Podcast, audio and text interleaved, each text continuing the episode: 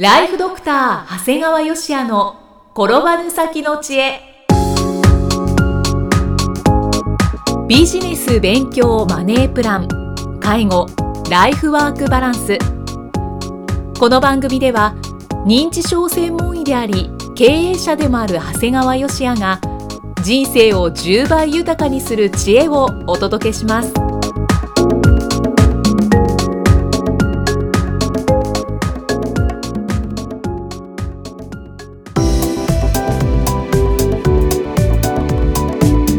んにちは、生きみえです。ライフドクター長谷川芳也の転ばぬ先の知恵今回も始まりました。長谷川先生よろしくお願いします。お願いします。さて今回はどのようなお話でしょうか？まあこれはね父の手紙という。別に死んでるわけじゃなくてまだ元気なんですけど先日33年ぶりに父の手紙を発見しました。33年ぶりですか、まあ、要するに自分があの大学に受かって、はい、でまあ、いろんな方にお祝いをいただいたもんですから、まあ、お礼の手紙を出す際に父親がこの手紙も同封しておけと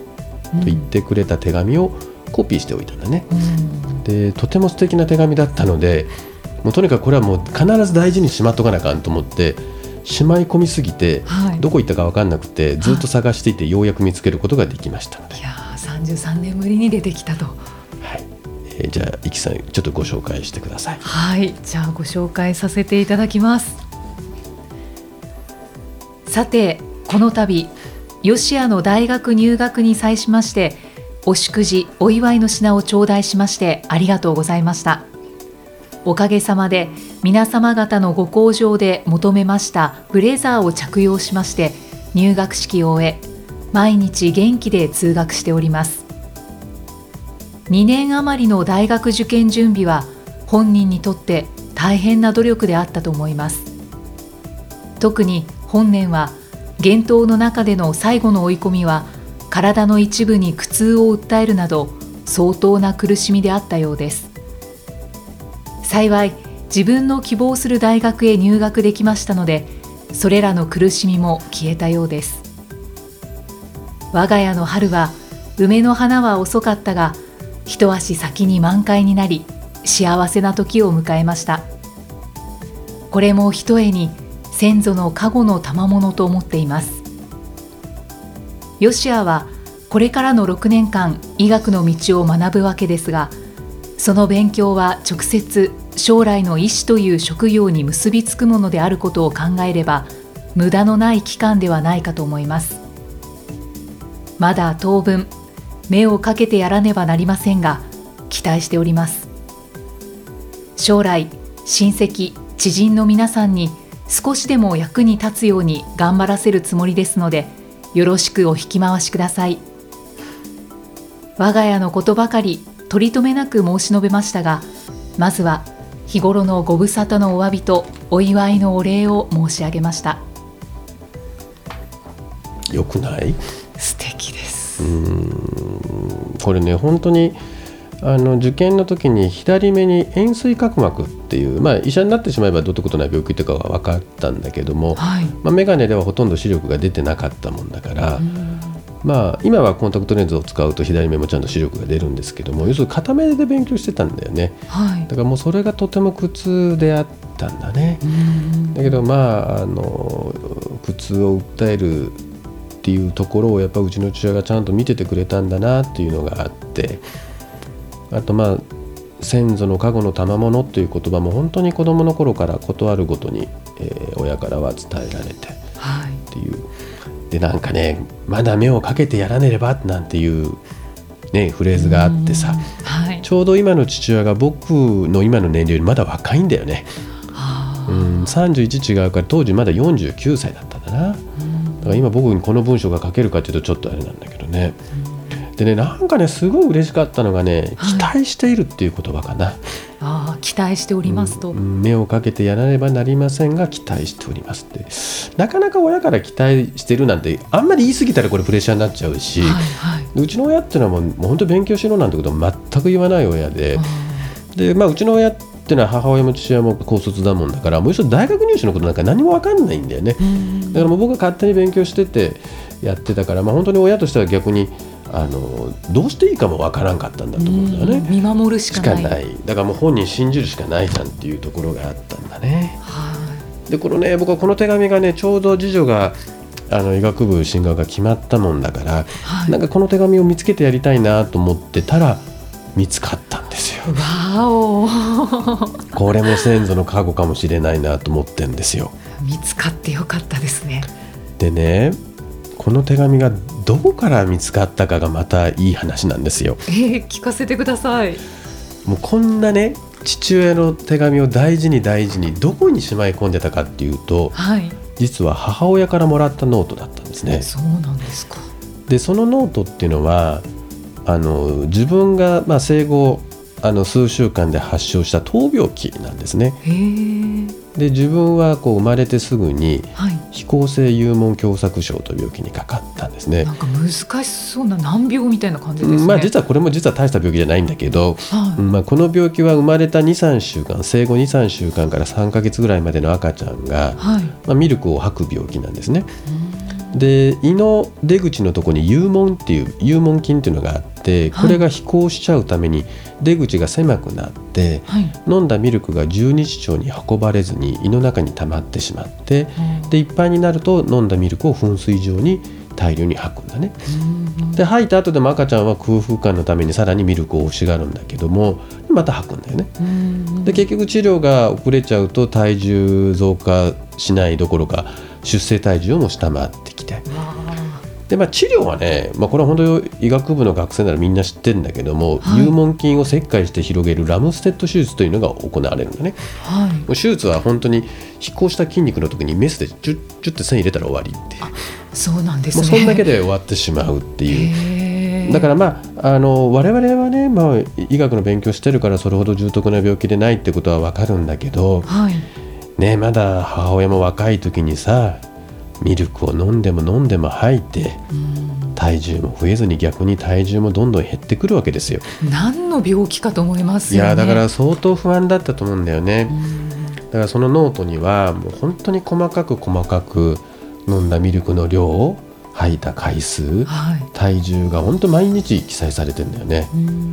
うんでまあ結局母親もそれずっと持ってたんだけど、はい。まあ、捨てるわけにもいかないと思って、まあ、母親がこれもしよかったら取っときって僕にくれたんやねうんだから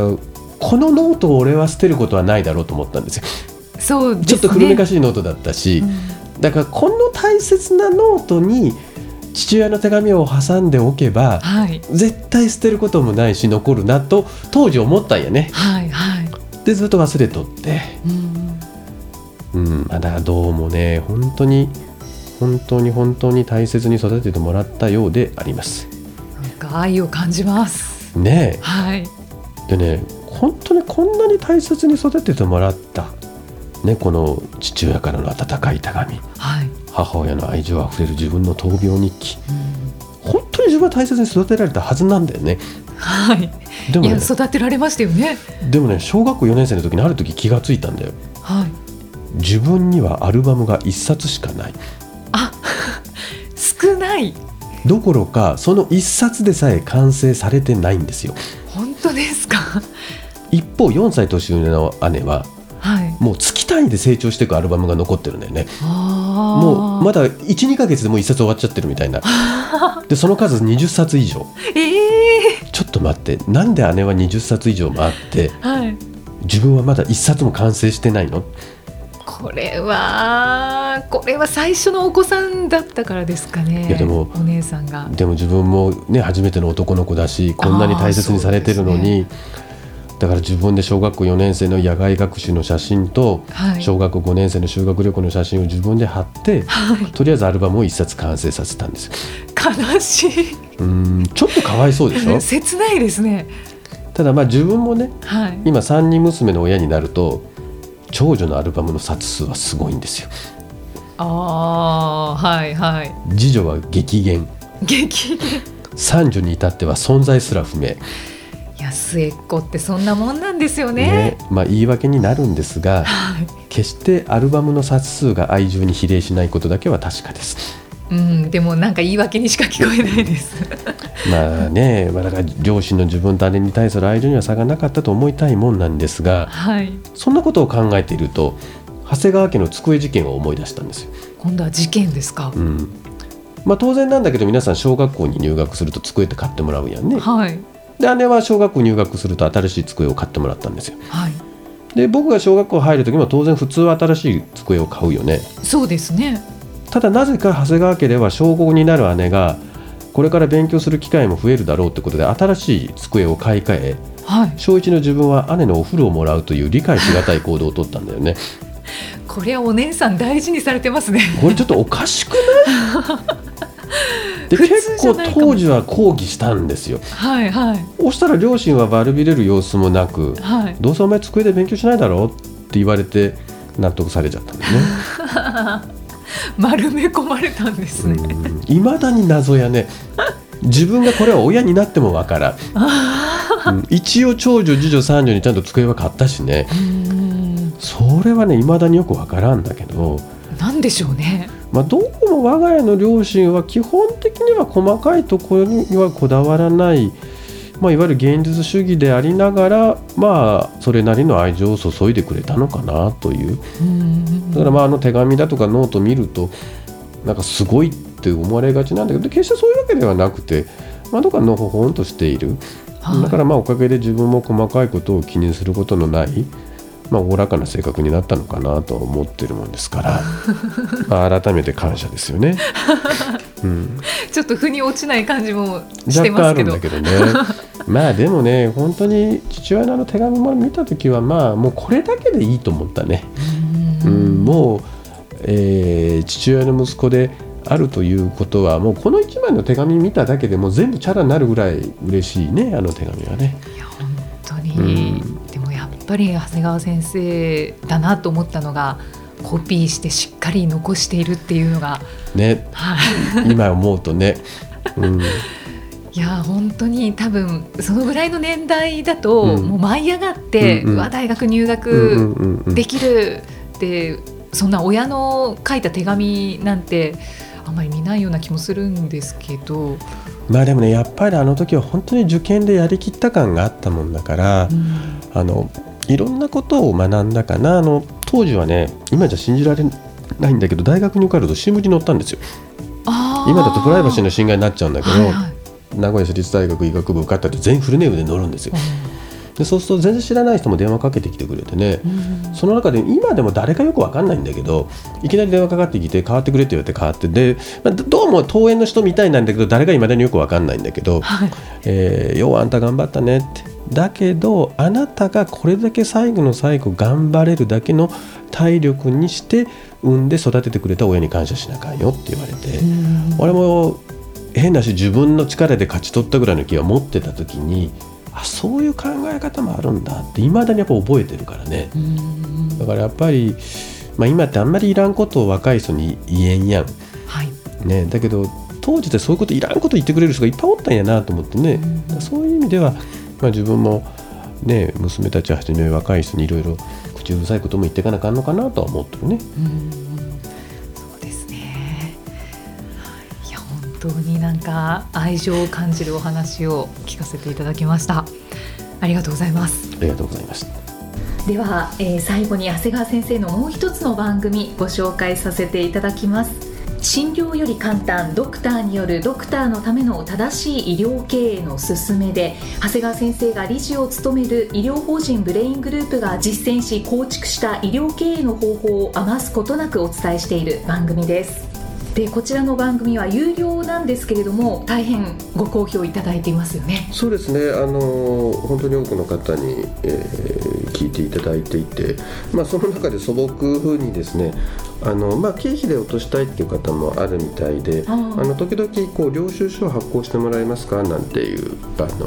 ご連絡をいただくことがあるんですがえもちろんあの領収書もきちっとメールでお送りするのかな？しますので、はい、えー、ぜひ聞いていただいて、まあ、それを、えー、経費化される方はしていただければいいかと思います。はい。ぜひご活用ください、えー、ただいま定期購読受付中です。ご入会された方に毎月20日にダウンロード形式の音声ファイルと配信内容をまとめたテキストをお届けしております。そして CD と冊子にして郵送でもお届けします。今なら最初の2ヶ月間は無料でご利用いただけます。無料お試し版の音声ファイルテキストもございますのでぜひご利用ください。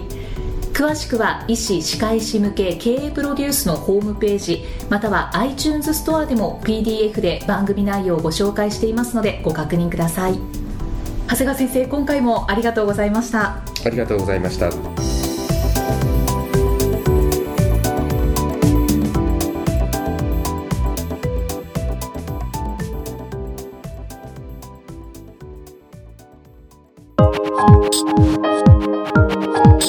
今日の放送はいかがでしたか？